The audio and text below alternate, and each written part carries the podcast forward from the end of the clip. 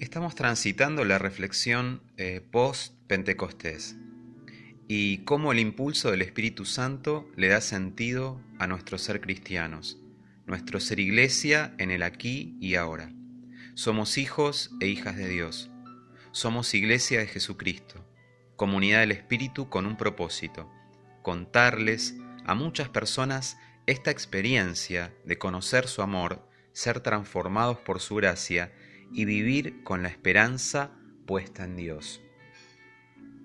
Estar en armonía con esta verdad que nos reconocemos amados por Dios y estamos en este proceso de ser transformados y renovados por Él para contarle a otros que es lo mejor que nos ha pasado conocer su amor y confiar en su soberanía.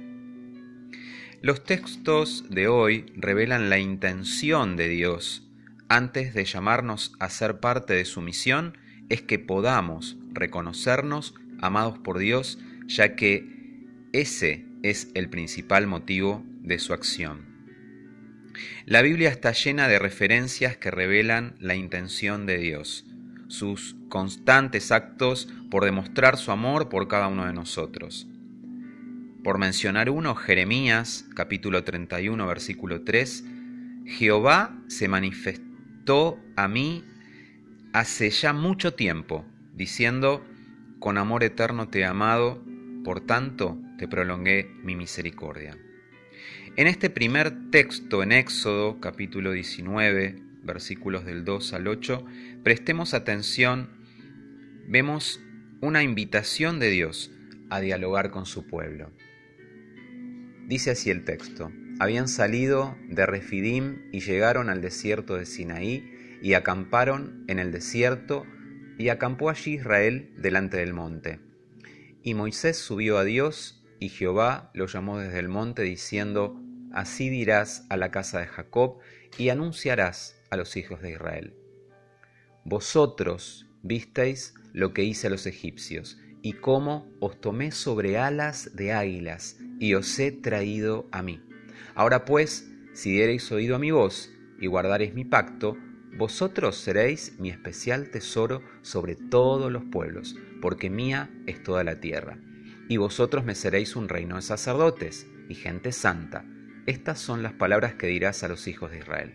Entonces vino Moisés y llamó a los ancianos del pueblo y expuso en presencia de ellos todas estas palabras que Jehová le había mandado. Y todo el pueblo respondió a una y dijeron, todo lo que Jehová ha dicho, haremos. El pueblo de Israel, luego de su liberación, tiene este diálogo con Dios. El pueblo tuvo la experiencia de un Dios que los rescató de Egipto. La intención de Dios era liberar a los suyos. Como elemento fundamental nos recuerda quiénes somos, porque si dejamos de reconocer que somos sus hijos e hijas amados, perderemos el rumbo.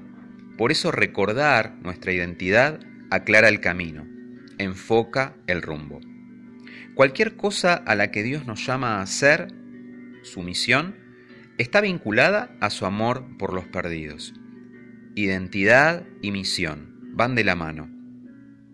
El texto de Éxodo 19 relata la construcción de identidad que Dios quiere hacer con el pueblo de Israel mostrarles cómo los ha traído hacia Él como en alas de águila para ser su pueblo.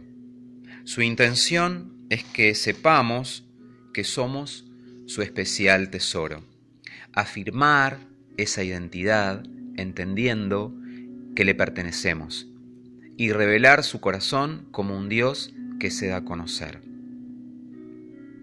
En la segunda lectura que está en el Evangelio de Mateo capítulo 9, versículo 35 en adelante, nos muestra a Jesús en pleno ministerio, sanando, expulsando demonios, perdonando pecados. Impulsado por su vocación y misión, ¿cómo podía hacer todo lo que hacía sin el impulso y poder del Espíritu Santo? Me encanta el texto de Isaías, capítulo 61, versículos del 1 al 3. Un texto en el que observamos que Jesús asume que es el Espíritu el que lo mueve a transformar a quienes le rodean.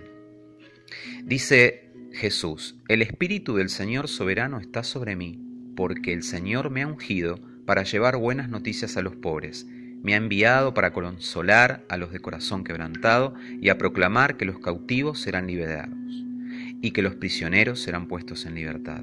Él me ha enviado para anunciar a los que se lamentan que ha llegado el tiempo del favor del Señor, junto con el día de la ira de Dios contra sus enemigos.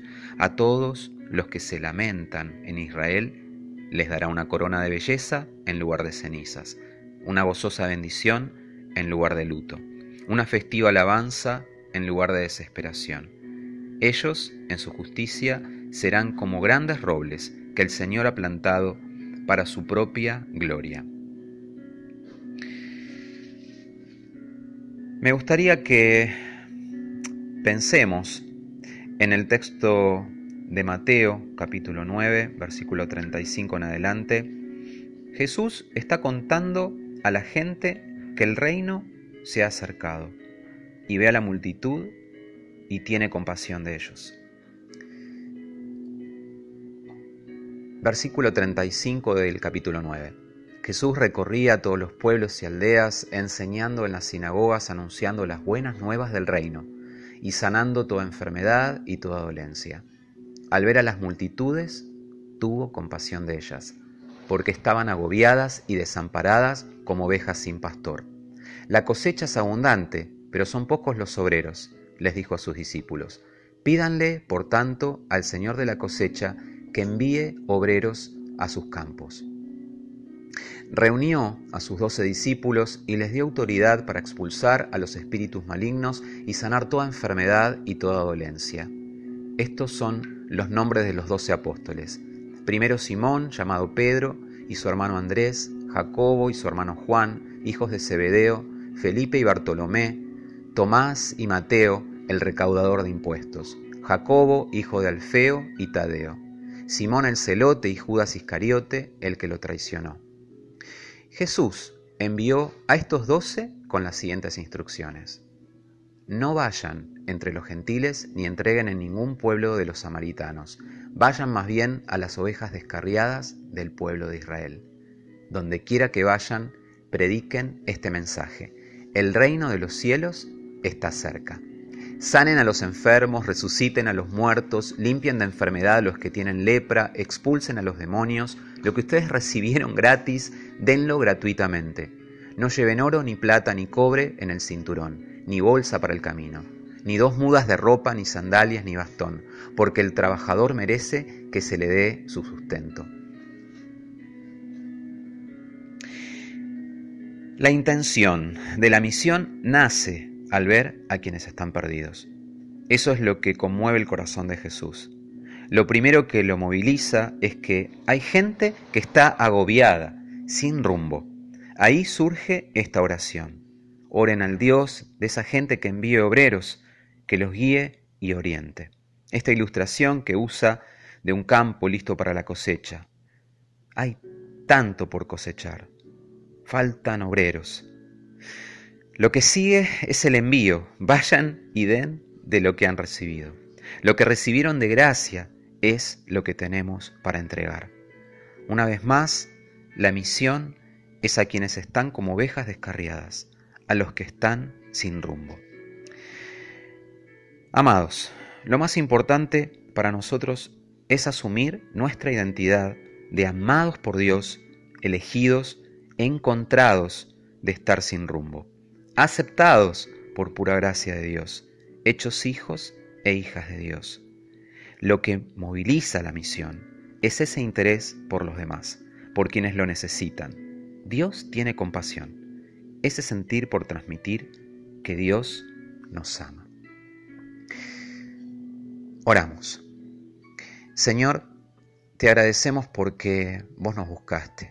Te agradecemos porque, como lo hiciste con tu pueblo, somos tu pueblo y nos has rescatado. Señor, reverdece en nosotros ese llamado. Señor, que nuestra vida se encuentre no solamente sustentada en vos, Señor, en tu amor, Señor, sino capacitados por el, impulso de tu Espíritu, en este tiempo. Señor, utilizanos a cada uno en lo personal, como familias, como iglesia, Señor, para poder extender y llevar este reino que se ha acercado. En el nombre de Jesús, amén.